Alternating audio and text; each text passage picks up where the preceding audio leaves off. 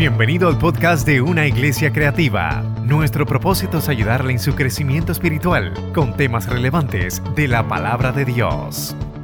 Busque la palabra, dile que está a tu lado, agárrate, agárrate. Mira a alguien, dile agárrate. Yo me tuve que agarrar.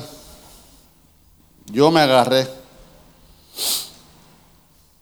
Apocalipsis, el último libro de la Biblia, a la derecha. Capítulo 3. Uy, pastor Apocalipsis.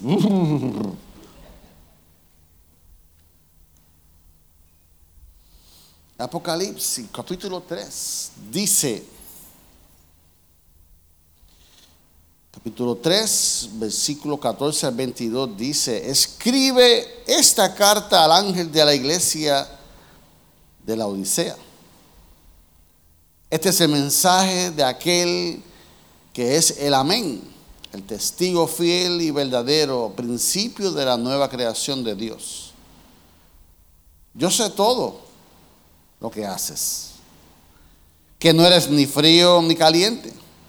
¿Cómo quisiera yo que fueras uno o el otro? Pero ya que eres tibio, ni frío ni caliente, te escupiré de mi boca.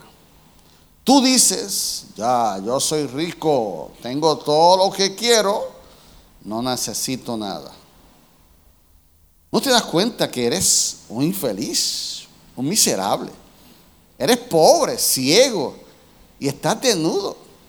Así que te aconsejo que de mí compres oro, un oro purificado por fuego. Entonces serás rico. Compra también ropa blanca de mí y así no tendrás vergüenza por tu desnudez. Y compra un ungüento para tus ojos, para que así puedas ver. Yo corrijo y disciplino a todos los que amo. Por tanto, sé diligente y arrepiéntete de tu indiferencia. Mira, yo estoy a la puerta y llamo.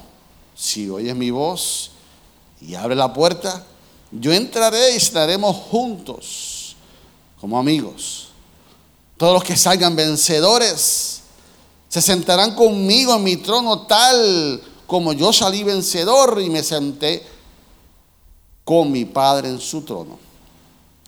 Todo el que tenga oídos para oír debe escuchar al Espíritu y entender lo que Él dice a las iglesias. Palabra de Dios.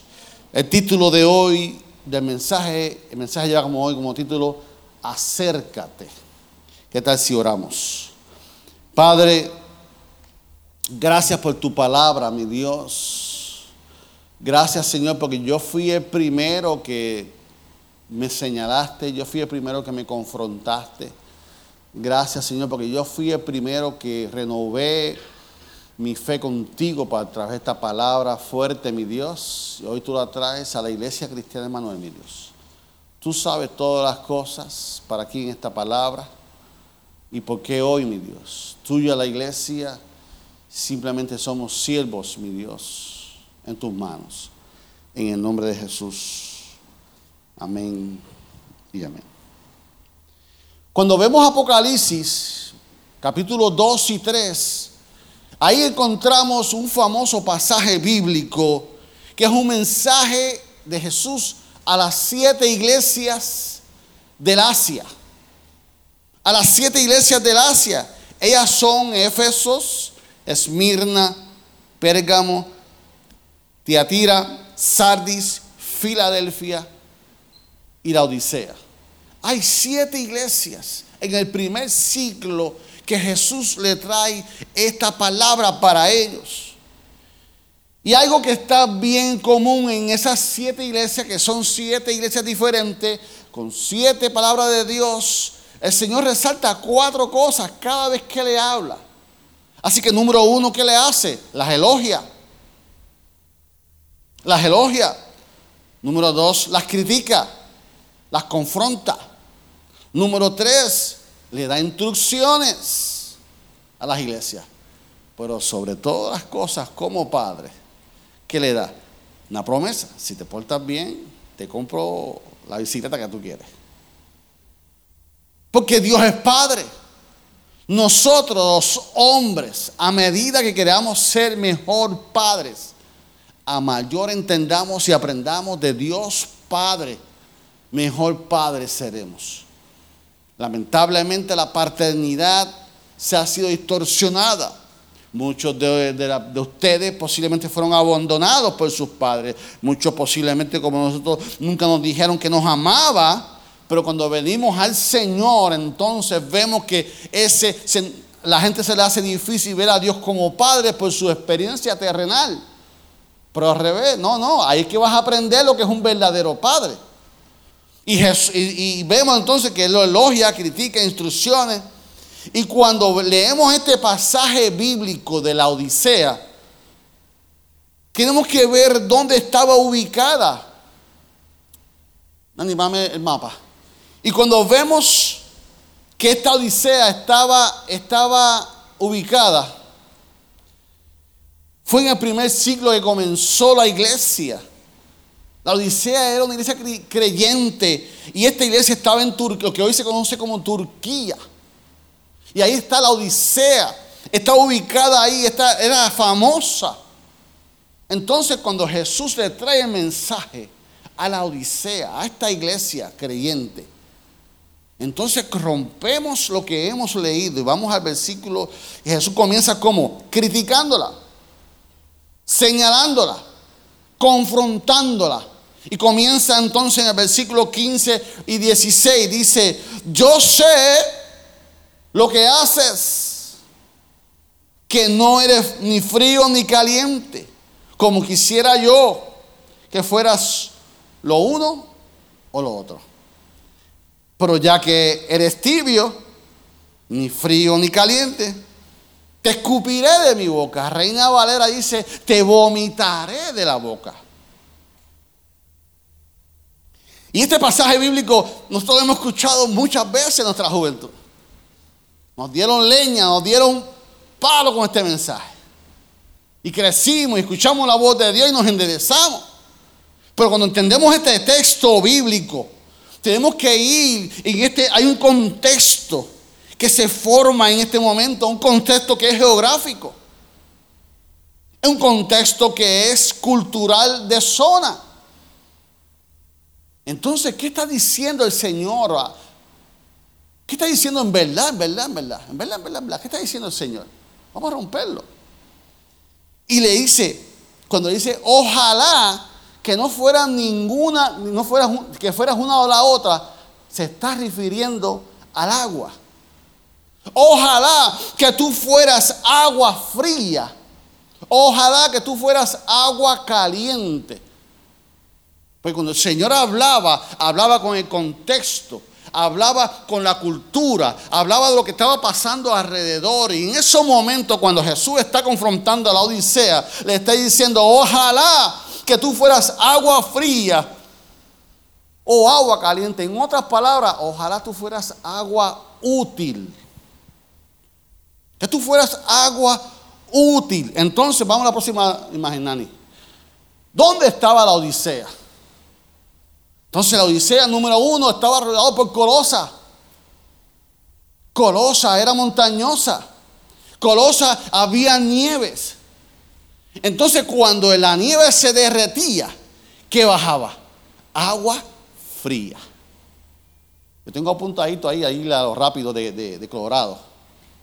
Aunque sea agosto, el agua está fría porque, porque baja de las nieves. Agua cristalina. Así que la colosa recibía las aguas derretidas que se bajaban de la nieve. Y el agua fría, ¿qué hace? Refresca. Si no, yo le invito a que venga con el salón, pase máquina de presión, que me falta un chivito allá abajo, venga, hágalo. Y yo le digo al salón que le dé agua fría, para que usted vea que el agua fría refresca. Así que cuando Jesús está hablando, Ojalá y tú fueras agua fría de la que baja de Colosa, que esa refresca. Pero por otro lado le está hablando y decía, ojalá y tú fueras de Herápolis, Herápolis era una ciudad que tenía fosas termales. Y la gente que hacía, iba a las termales. ¿Cómo se llaman aquí las aguas qué? De Cuamo, baño Cuamo, ¿verdad?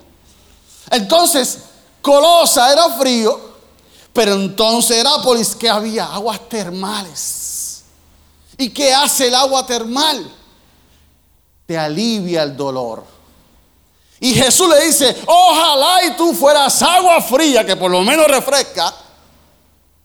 Ojalá y tú fueras agua caliente allí para que mire, sanaras el dolor.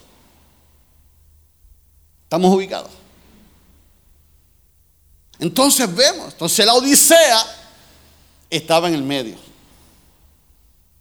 Y Odisea tenía un problema, uno nada más, tenía muchos atributos, pero tenía un problema. No tenía agua. Y hacían tuberías antiguas, acueductos. Entonces a Odisea le llegaba el agua tibia, pero el agua tibia que le llegaba, le llegaba llena de, minerales, le llegaba con mal olor. Tanto que el que la tomara sin purificarla le creaba vómito. Y por eso el vómito en Odisea era normal. Era, por eso que Jesús decía vómito. Eh, eh, eh, esta versión no lo dice, pero Reina Valera lo dice. Que te vomitaré porque era un lenguaje normal para Odisea. Así que cuando Jesús está hablando, le está hablando con el lenguaje de ellos. Así que para ellos poder usarla, tenían que purificarla. Y Jesús le decía, yo prefiero que tú seas agua fría, porque la agua fría refresca. Yo prefiero que tú seas aguas termales, porque el agua termal caliente que hace, sana el dolor. O sea, tienes propósito. Porque el agua fría tiene propósito, porque el agua caliente tiene propósito. Y yo prefiero que tú tengas propósito, que tú tengas. Y Jesús los confronta fuertemente, fuertemente. Jesús los confronta. Y dice, ustedes como creyentes no son agua que sirven. Y ya, Jesús está confrontando en esos momentos. No son ni agua que sanan, ni son agua que, que refrescan. Ustedes como agua, pero no sirven como agua confronta ahí. La diferencia es que Jesús a las siete iglesias le daba cuatro cosas. Los elogiaba, los criticaba, los confrontaba, le daba instrucción y le daba promesa. Pero la iglesia de Odisea es la única iglesia que Jesús no la elogia. Va directo al grano. Va directo al grano. Entonces, no hay elogio, sino que la critica, la confronta, le da una palabra fuerte. ¿Qué significa fisiológicamente el vómito? El devolver, ¿qué significa? Eso significa que hay, hay algo en tu vida que no te pertenece, que tiene que ser que rechazado. Y cuando tú tienes ese malestar, el cuerpo, salen los bomberos y empiezan a sonar una alarma y tu, tu, cuerpo comienza a sudar, se activan todo. Usted sabe lo que yo hablo. Empieza a temblar y tú dices, esto no me pertenece, tengo que sacarlo de mí. El cuerpo te dice, hello, I'm going out. No hay quien me aguante. Y cuando eso sale, no hay quien lo aguante. ¿Por qué? Porque el cuerpo está expulsando algo que no me pertenece. Algo que me está haciendo daño. Y hasta que no es expulsado, usted cambia de actitud, usted cambia, le, le, viene la fuerza, usted... Ya estoy. Ya estoy nuevo. ¿Para dónde vamos? ¿Qué vamos a comer? Vamos para adelante. No pasa nada. Pero mientras tanto, tu cuerpo se fue a ajuste. Un corte circuito se creó. ¿Por qué? Porque el cuerpo no fue diseñado para eso. Dios creó el cuerpo tan brutal. Dios creó el cuerpo tan hermoso.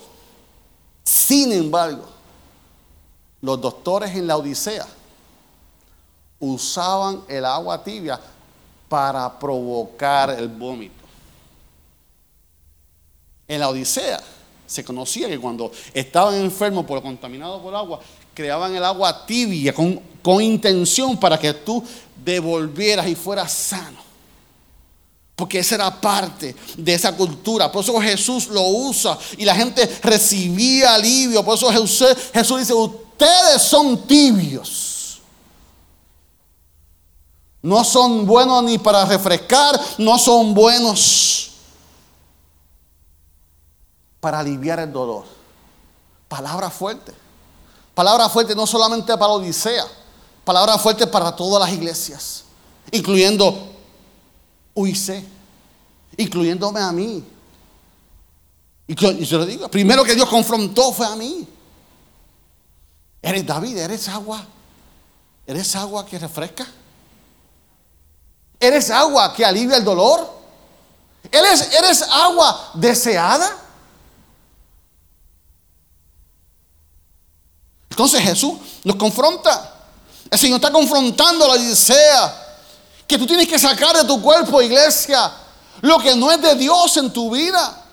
Espiritualmente, hay algo en tu vida que tienes que sacar lo que tu espíritu te, está diciendo hace rato. Estás mal, estás enfermo espiritualmente. Tienes que sacar de ti, de ti, tienes que expulsar lo que te está afectando. Posiblemente sea la actitud de desánimo, posiblemente sea una actitud espiritual, sea una relación con una persona, posiblemente algo te está afectando en tu vida espiritual. Y cuando nosotros estamos mal así, nosotros sabemos que estamos mal. Ah, algo me cayó mal. Espérate, espérate, espérate, espérate. Yo no para ningún lado. Espérate, espérate, espérate. Te conviene que yo me vaya. Y así mismo tenemos que ser en el espíritu. Así mismo tenemos que ser espiritualmente. Hay algo que no me pertenece a mi espíritu. Hay algo en mi vida que Dios no lo puso. Dios no me puso con ese propósito aquí. Tengo que sacarlo. Posiblemente llevas tiempo con ese malestar espiritual y sigues probando esto y no te funciona. Sigues probando esto y no te funciona y sigues con malestar. Pero fíjate, yo voy a aguantar, yo voy a aguantar. Déjame probar esto. Y hace tiempo tienes una indigestión espiritual en tu vida y no estás haciendo nada. No estás deseando expulsarlo en tu vida. No estás haciendo algo por eliminarlo y eres infeliz, como le dijo a Odisea. ¿Por qué? Porque no has tomado posición.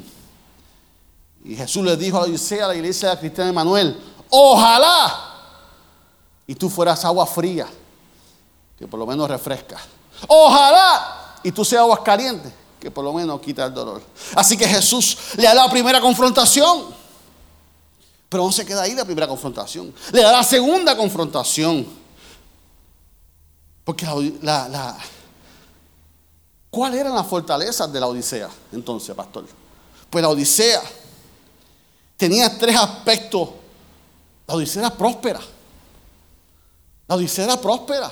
¿Próspera en qué sentido? Bueno, número uno, era próspera porque era conocida por los bancos. Tenía un sistema bancario grande. Había chavo allí. Número dos, ¿en qué era próspero? La lana. Eran, prósperos, tenían mucha lana. Y número tres, que eran prósperos, tenían un huerto. Tenían un huerto de una madre que se llama colirio. Y ese colirio eran, eran, eran, famosos porque, porque sanaban a la gente de, los ojos. ¿Tú querías ser sano? De, los ojos, tienes que ir a, Odisea. Yo conozco un doctor en Ponce, mira, ese doctor dice, tú, tú haces lo que sea por ir a Ponce. Pero así era eso. Tengo un problema en la vista, tengo un problema en los ojos. Tienes que ir a la Odisea. Allí tienen un huerto de, colirio y ahí hacen un ungüento y tú quedas, mira, 20-20. Así que la Odisea era conocida por su sistema bancario. La Odisea era conocida por la lana. Y la Odisea era conocido por el medicamento. Entonces aquí viene la segunda confrontación versículo 17, la primera parte. le dice, Nani, 17a, tú dices, soy rico, tengo lo que quiero, no necesito nada. ¿Por qué? Porque tenían el sistema bancario. ¿Por qué? Porque tenían la lana. ¿Por qué? Porque tenían la, sanidad de los ojos. Y se jactaban de que somos ricos.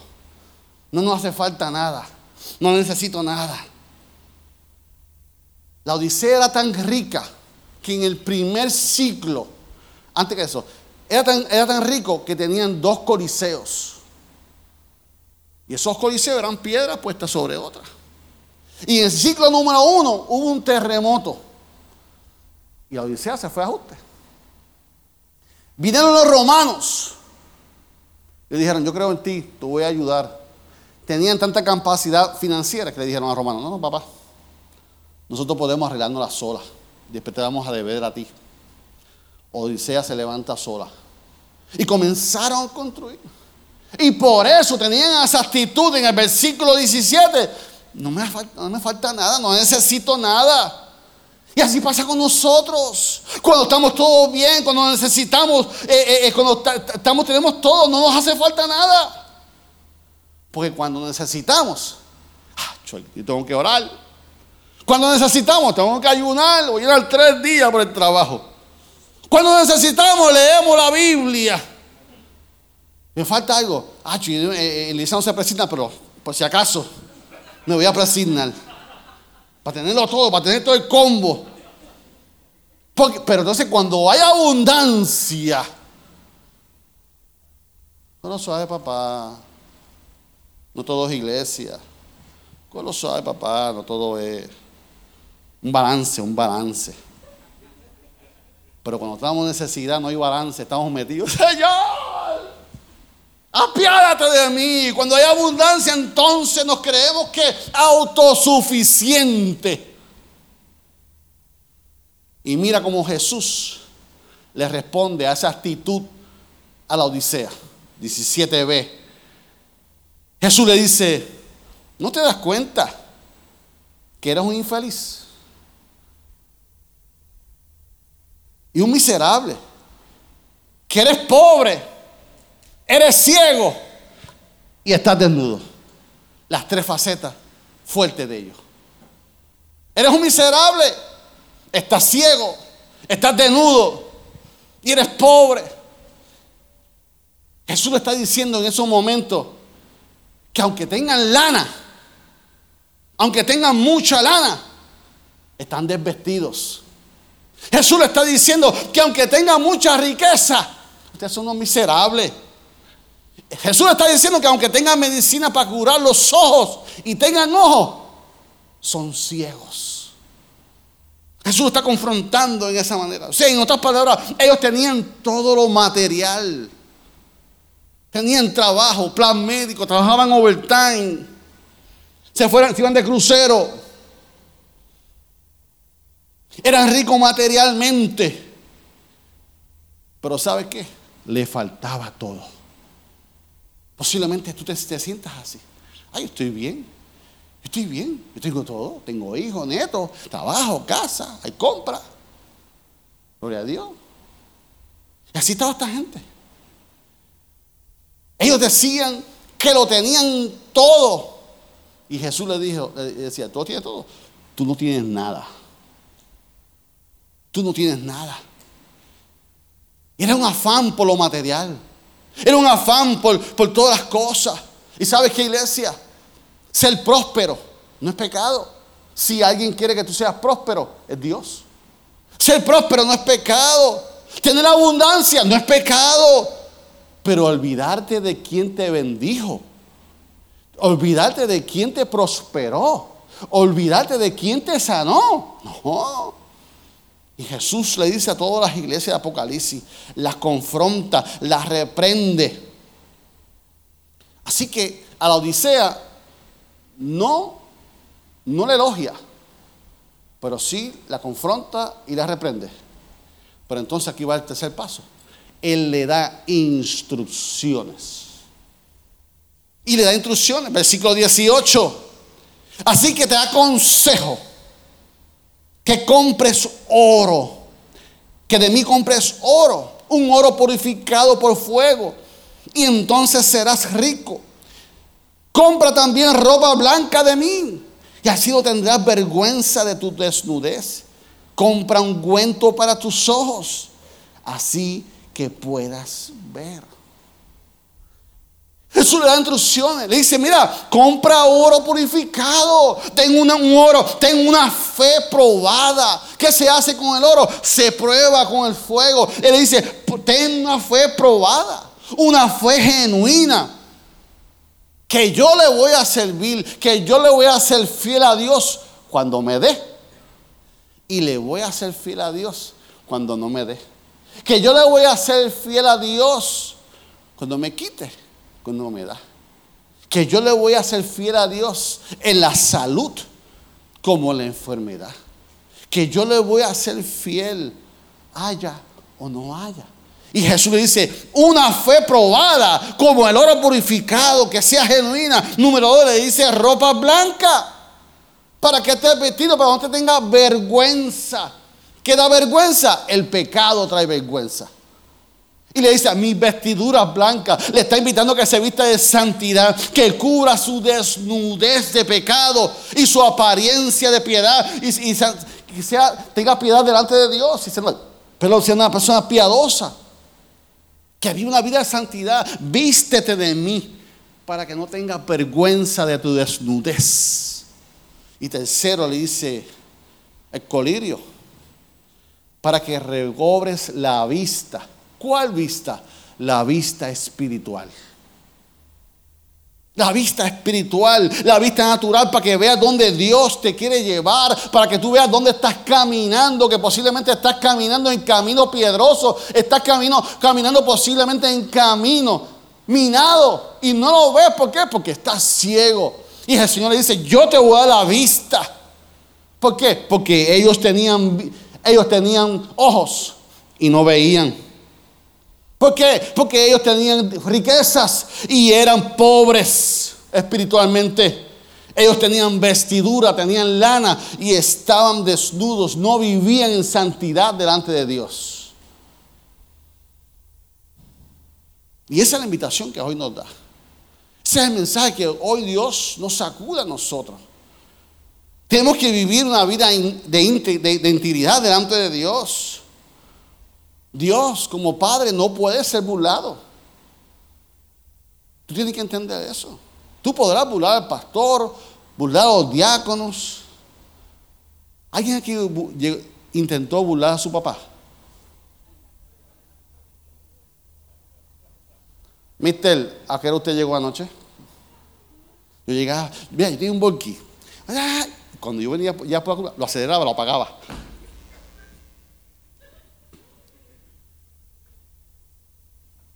Y de momento, ¡ping! ¿Viste qué hora son estas de llegar? Por más que yo intentaba burlar a mi papá, así es Dios. Por más que intentemos burlar a Dios, Missy, ¿dónde estaba? ¿Con quién usted estaba?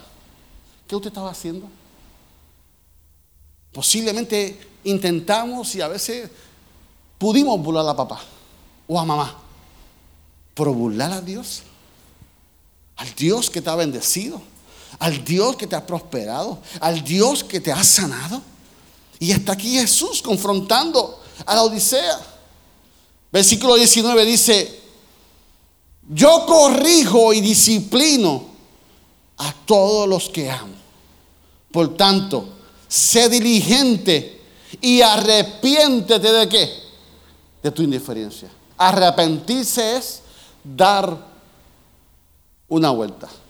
Arrepentirse es que yo estoy caminando en esta manera, en mi actitud, en mi pecado, en mi estilo de vida y me arrepiento delante de Dios y decido cambiar mi caminar, mi actitud, mi estilo de vida. Yo me arrepiento y Jesús le dice, yo corrijo y disciplino.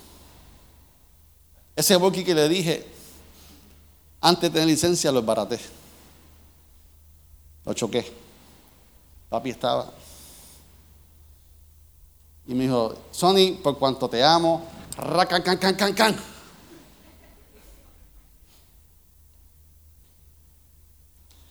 Porque nosotros cuando corregimos a nuestros hijos posiblemente no lo hagamos ya de esa manera.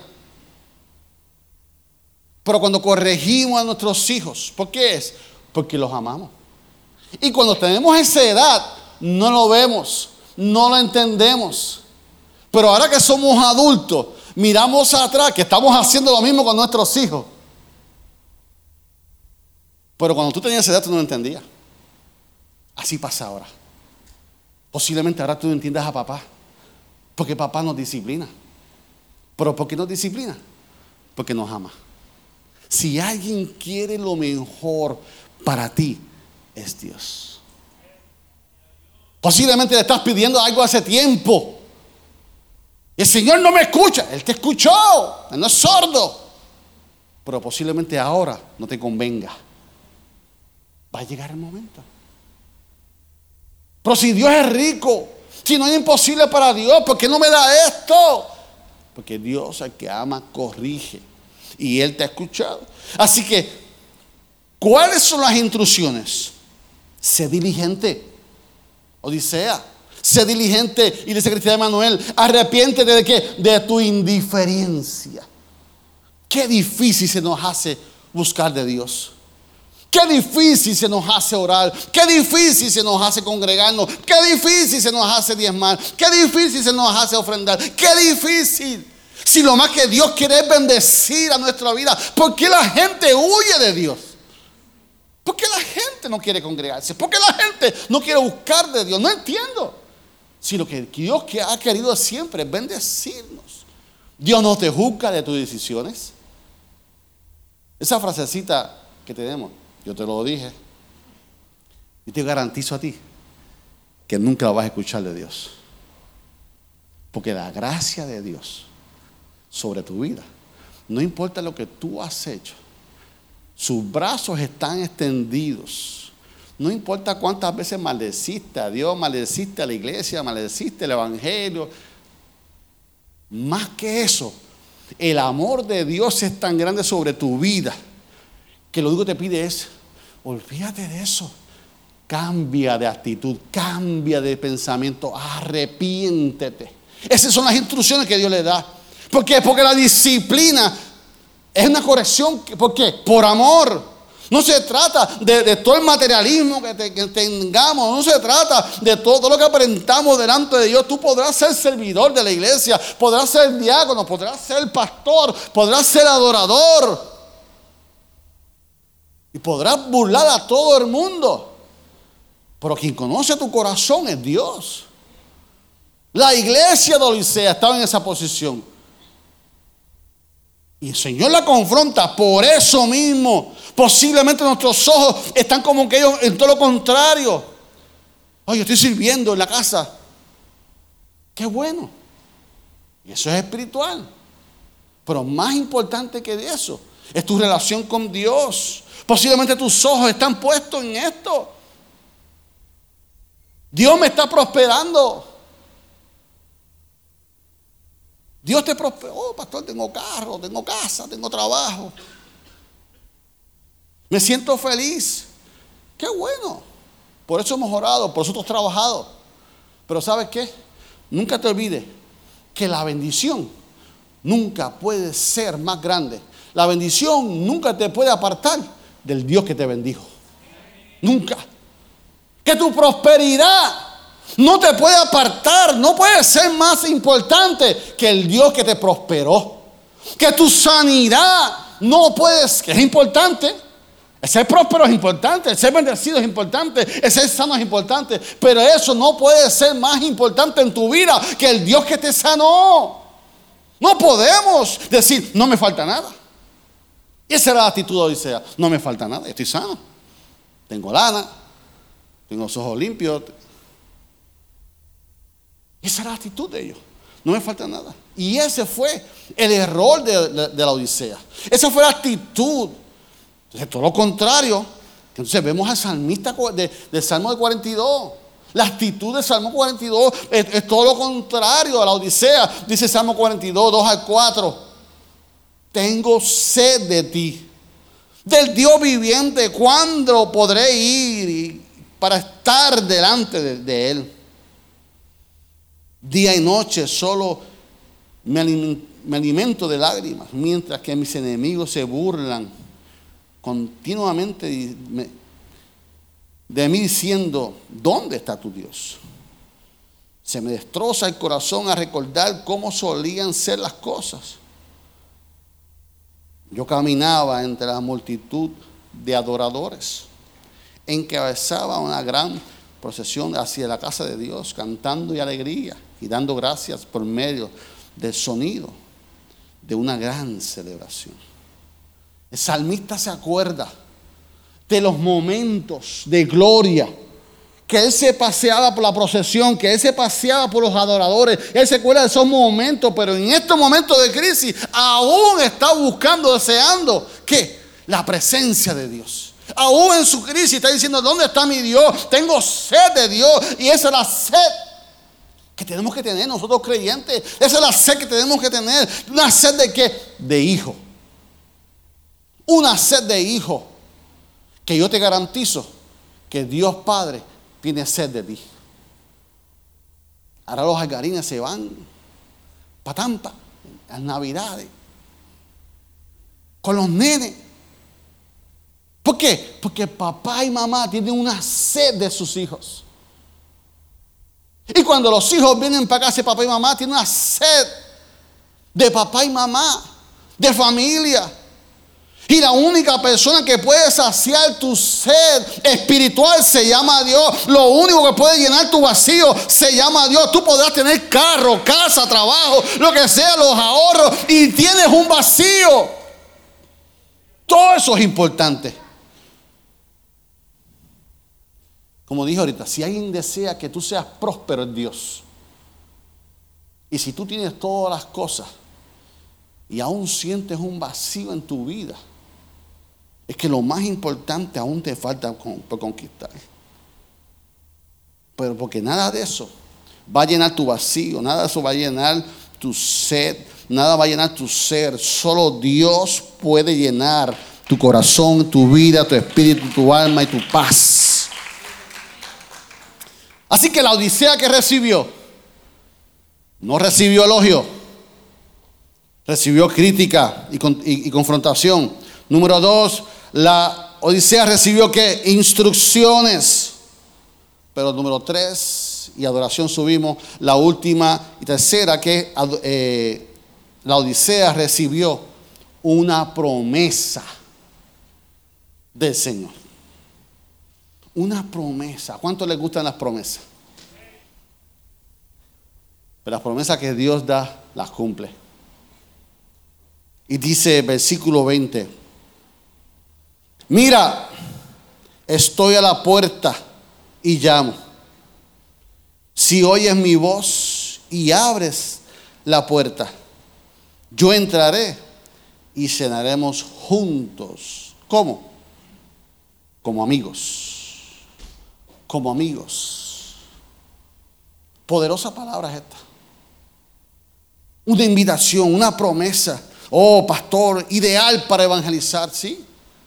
A ti, amigo que estás aquí, me estás visitando. A ti, amigo que estás aquí de visita. Esa es la invitación que Dios te hace. Y dice, mira, estoy a la puerta y llamo. Cuando alguien toca la puerta,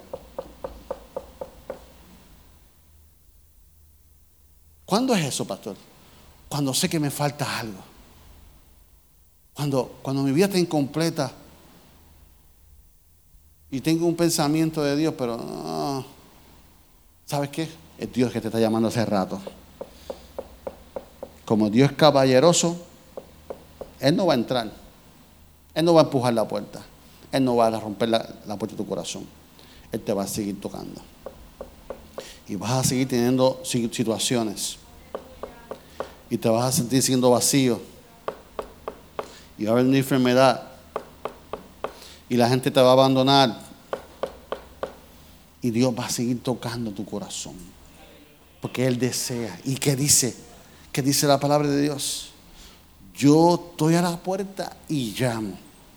Si oyes mi voz y abres la puerta, ¿yo qué?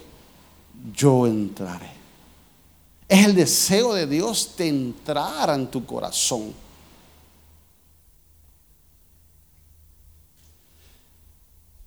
Y cuando tú miras este texto 20, tú dirías, tacho, ese evangelismo puro. Sí, sí, evangelismo puro. y lo usamos. Pero no fue escrito para el mundo. Fue escrito para la iglesia. Fue escrito para la Odisea. Fue escrito para los creyentes que decían que eran cristianos. Y Jesús está diciendo, tú eres cristiano, pues déjame entrar. Que tú eres creyente, pues déjame entrar. Si yo entro, si me dejas entrar, si tú me abres, yo entro. Y si yo entro, cenamos. Y vamos a cenar, ¿no? Como amigos. A la iglesia. ¿Por qué? Porque estaba desenfocada la iglesia. Tenía los ojos puestos en los materiales. Una invitación a escuchar su voz. ¿Y cómo yo puedo escuchar la voz?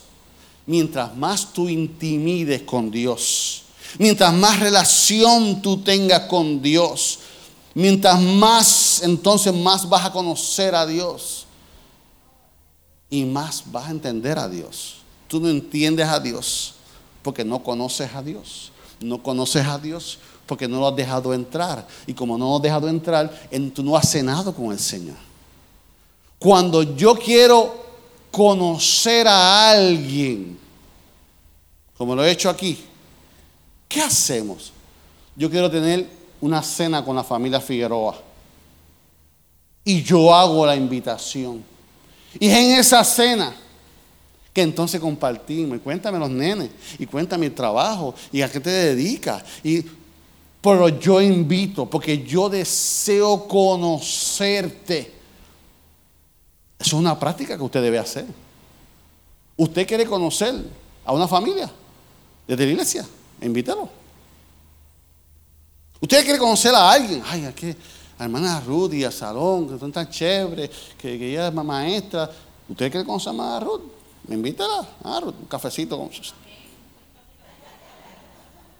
A Salón dice, mío, ¿Por qué? Porque cuando tú te invitas a la cena, a un café, a un almuerzo, intimamos, nos conocemos. Cuando yo quiero conocer a alguien para miembro en plena comunión, usted no fue en plena comunión en esta iglesia sin primero sentarse conmigo. Y yo le digo, yo hago las preguntas y tú contestas. Papá y mamá, ¿cuántos hermanos son? ¿De dónde vienes? Y comenzamos a conocernos. ¿Sabe qué es eso? Que Dios tiene que confrontar la iglesia de Odisea simplemente para decirte, yo quiero cenar contigo.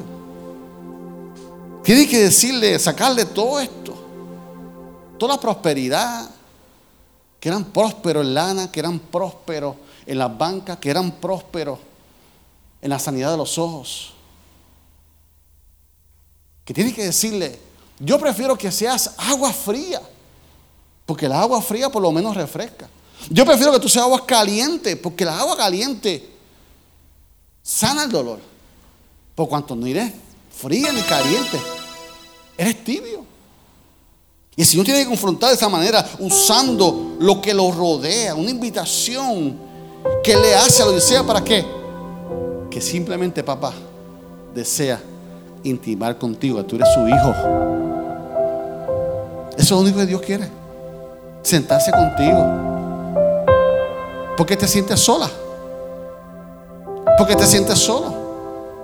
Si hace rato alguien está tocando tu corazón. Una invitación de Dios para ti y para mí. Cuando yo terminé este mensaje, hermano, yo, yo me tiré de allí a orar. Señor, te abro una vez más la puerta de mi corazón. que yo posiblemente esté envuelto en, levantar la iglesia, en, los ministerios, tengo que hacer esto. ¿eh? Señor, sí, sí, sí, sí, sí. Ustedes son prósperos en la creatividad, en todo eso. Pero ábrame la puerta tú. Yo fui confrontado. Entonces Dios nos confronta una invitación. En otras palabras, Dios te está diciendo, no te conformes. No te conformes con lo que has recibido. No te conformes con lo que tienes. Acércate, te dice el maestro. Te dice Jesús hoy, acércate. Estás sola, acércate. Estás solo, acércate. Acércate, hello. Te conviene a ti.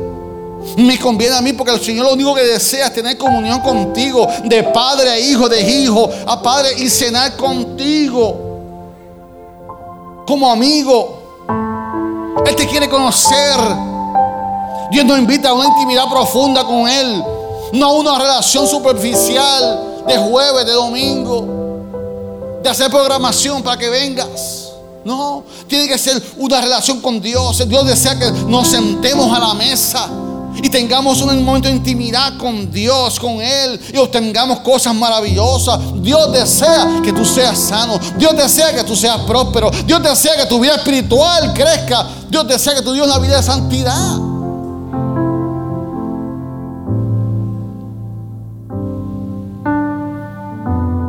¿Qué tal si te pones de pie conmigo?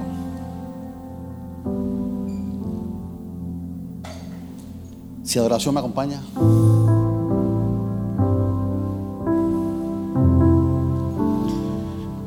Dios desea que pongamos nuestra fe una vez más en Él. Nuestra confianza en Él. Que Dios te ha prosperado, que Dios te ha bendecido. Amén.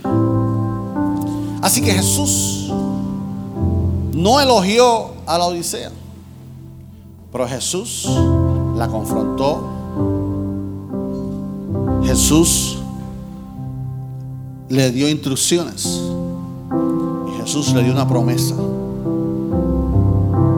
Y mira lo que le dice como cierre de este en el versículo 21-22. Todos los que salgan vencedores se sentarán conmigo en mi trono.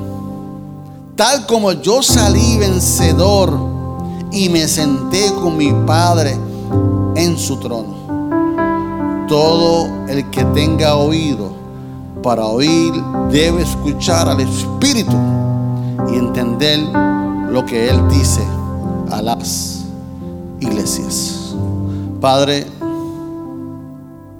gracias por tu palabra. Pero gracias por tu amarnos. Porque por tu amarnos es que nos corriges. Es que nos confrontas. Es que nos señala. Nos has invitado hoy a renunciar al conformismo, a conformarnos con nuestra actitud,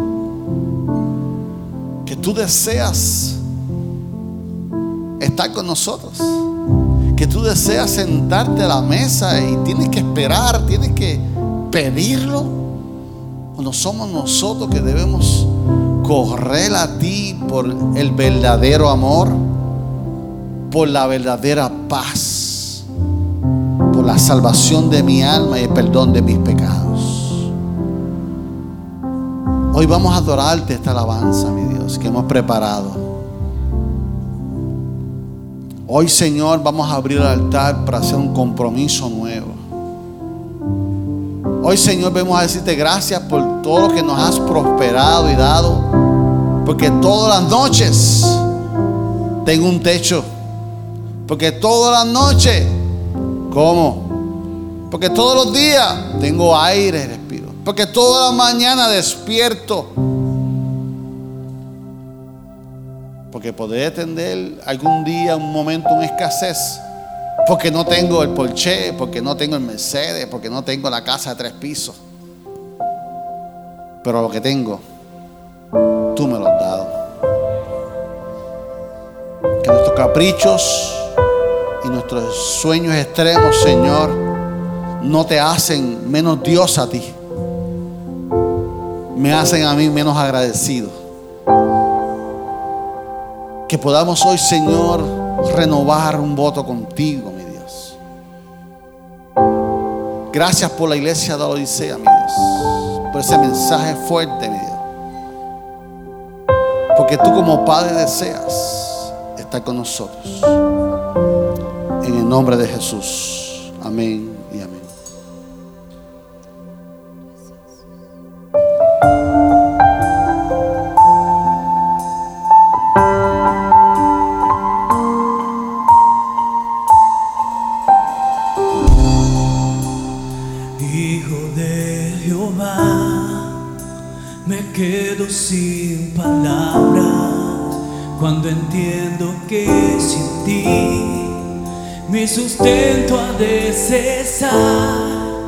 pues no son mis propias fuerzas. Ni mi forma de pensar.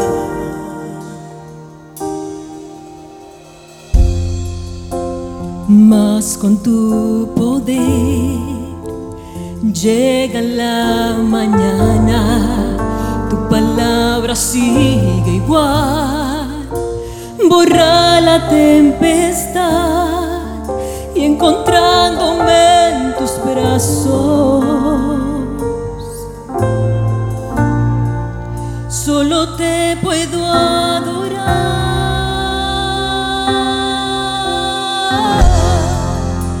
precioso de Israel, yo quiero ser tu ofrenda vivir en santidad, amarte en verdad. Yo quiero serte fiel, aun cuando no amanezca, tú permanecerás, precioso de Israel.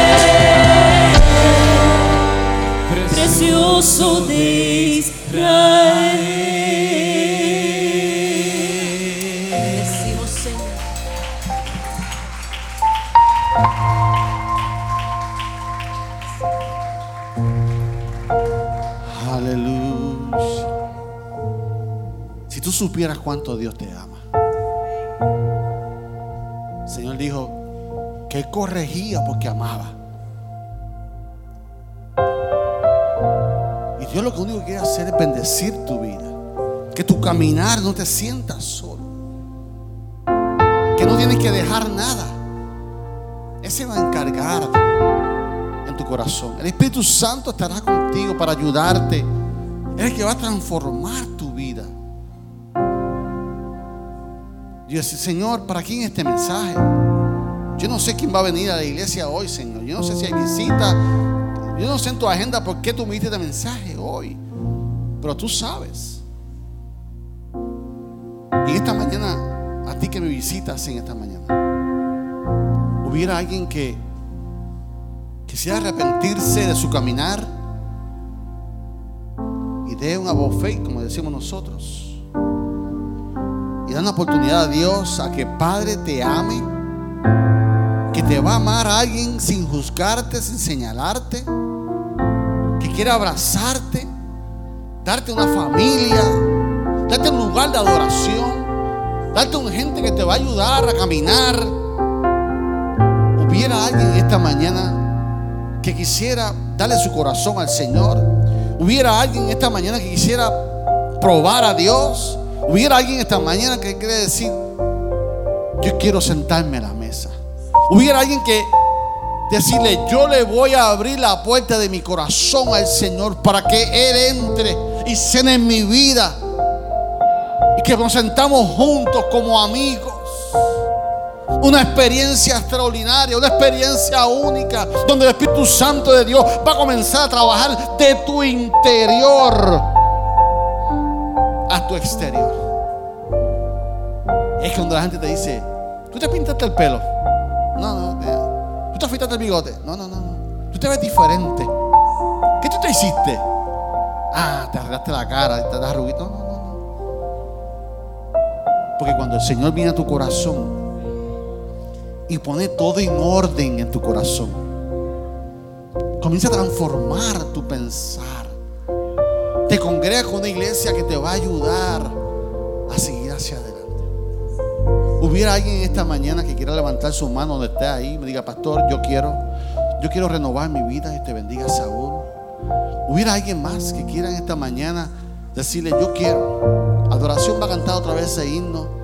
Mientras ellos cantan otra vez, esto es un momento. Esto es un momento para, para que tú pases al altar. Esto es un momento para que tú digas, yo quiero hacer un pacto nuevo con Dios. Hoy yo, hoy yo no quiero ser de la Odisea. Hoy yo soy de la iglesia, iglesia cristiana de Manuel. Hoy yo quiero darle gracias a Dios por todo lo que me ha dado. Pero, Señor, yo quiero cambiar de actitud. Yo quiero, aunque sea agua fría, ser de refrigerio. Que aunque sea de agua caliente, sanar. Pero no quiero ser tibio. Iglesia, Dios nos está llamando a que tengamos un propósito. A que tu, tu propósito se active en esta mañana. A que tú analices tu vida. Dios bendiga las manos levantadas en esta mañana. Aquellos que levantaron las manos pueden pasar al frente. Queremos orar por usted. Pase al frente, vamos a abrir el altar, vamos a cantar. Este es un, este es un día de- este es un día de renovar votos. Mira, la iglesia de Odisea era creyente. La iglesia de Odisea era creyente y ellos fueron confrontados y fueron invitados a renovar su vida con el Señor. Y esta palabra es para nosotros como iglesia reaccionar a la palabra. ¿Dónde tú estás posicionado? ¿Dónde está tu fe posicionada? ¿Dónde está tu santidad posicionada? Que Dios te puede decir, tienes lana, pero estás desnudo. Sanidad, pero estás ciego. Vamos a orar. Yo pido los diáconos, los pastores que me acompañen a orar en esta mañana. Y el altar va a seguir abierto. Todo el que desee pasar delante de Dios, pase, pase. Pase de una experiencia con el Señor, pase para que usted entonces intimide con Dios y adoramos una vez más. Me quedo sin palabras cuando entiendo que sin ti mi sustento ha de pues no son mi propia fuerza. Ni mi forma de pensar.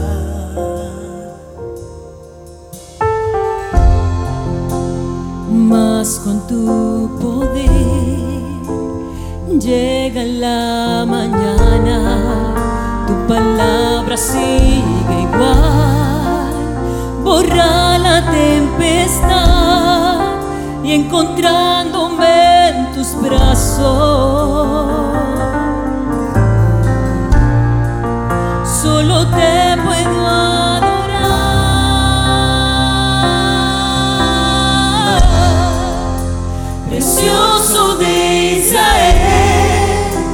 Yo quiero ser tu ofrenda, vivir en santidad, amarte en verdad. Yo quiero serte fiel, aun cuando no amanezca, tú permanecerás, precioso de Israel.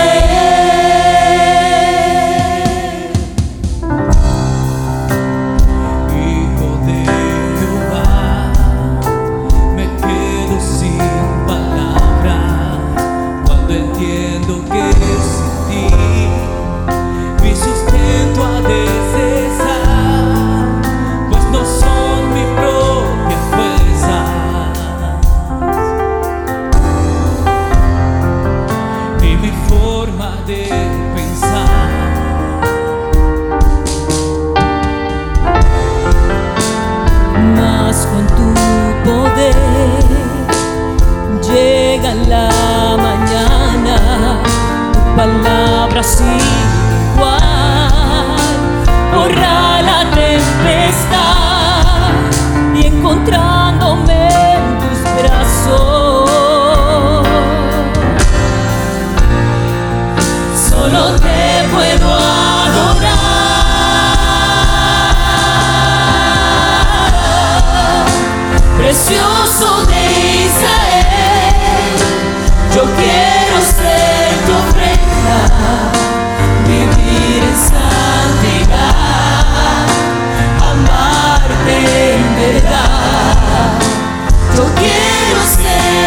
bien, aun no amanezca, tú permanecerás, preciosa.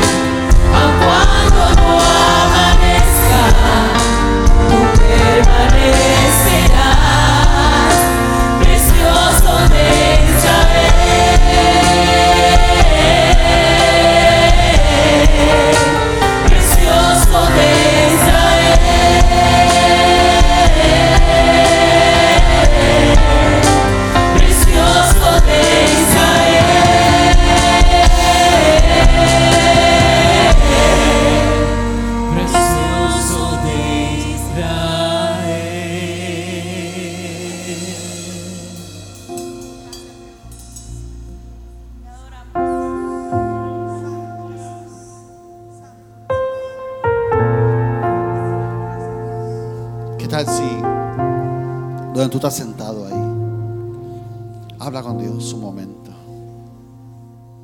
¿Hubiera alguien en esta mañana antes de irnos? Si hubiera alguien que quiera aceptar al Señor, pasa al frente conmigo por aquí. Pero ahí donde tú estás, habla con Dios. Habla con Dios.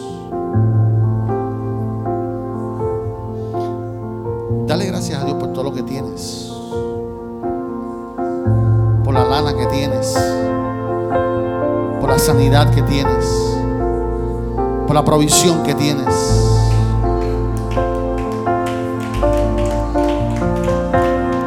Y dile, Señor, nada de eso me va a apartar de tu intimidad. Dile, Señor, te abro la puerta de mi corazón. Perdóname que la tenía cerrada. Perdóname porque tenía la puerta cerrada. Abre la puerta de tu corazón. Dile, Señor, entra, entra, entra en mi corazón. Entra. Invítala a que entre, entre y cena conmigo. Yo quiero intimar contigo. Yo quiero hablar contigo. Yo quiero conocerte.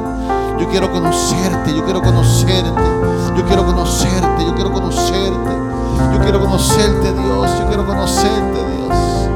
Hola, Dios. Mi nombre es David Nieves. Hola Espíritu Santo, mi nombre es David Nieves. Quiero conocerte. Quiero que entres a mi corazón. Acomoda, limpia la sala de mi corazón, el cuarto de mi corazón. Entra, entra. Ayúdame a recoger el corazón.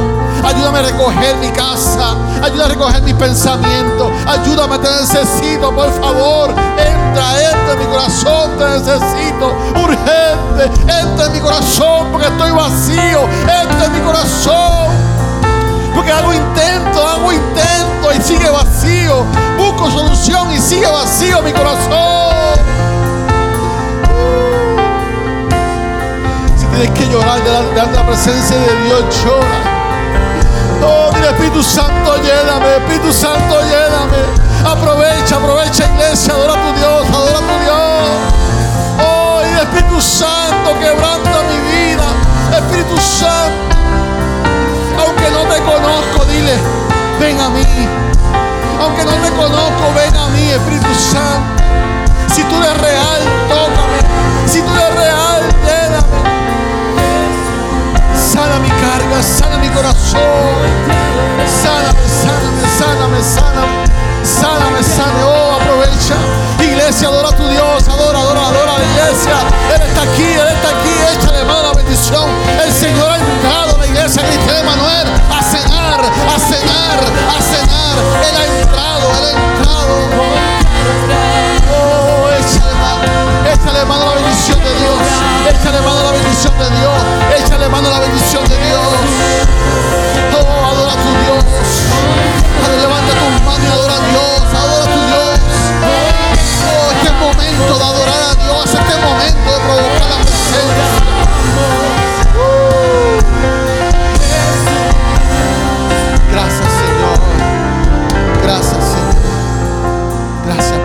palabra en este día. Gracias por tu presencia en este día.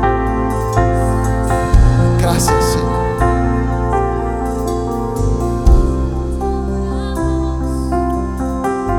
Te damos gracias por tu palabra, Señor, en este día. Te damos gracias por tu presencia.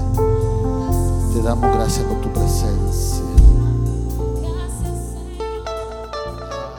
Gracias por escuchar nuestro podcast. Para conectarse con nosotros, siga nuestra página web, unaiglesiacreativa.com o en Facebook, Una Iglesia Creativa, donde hay un lugar para cada miembro de su familia.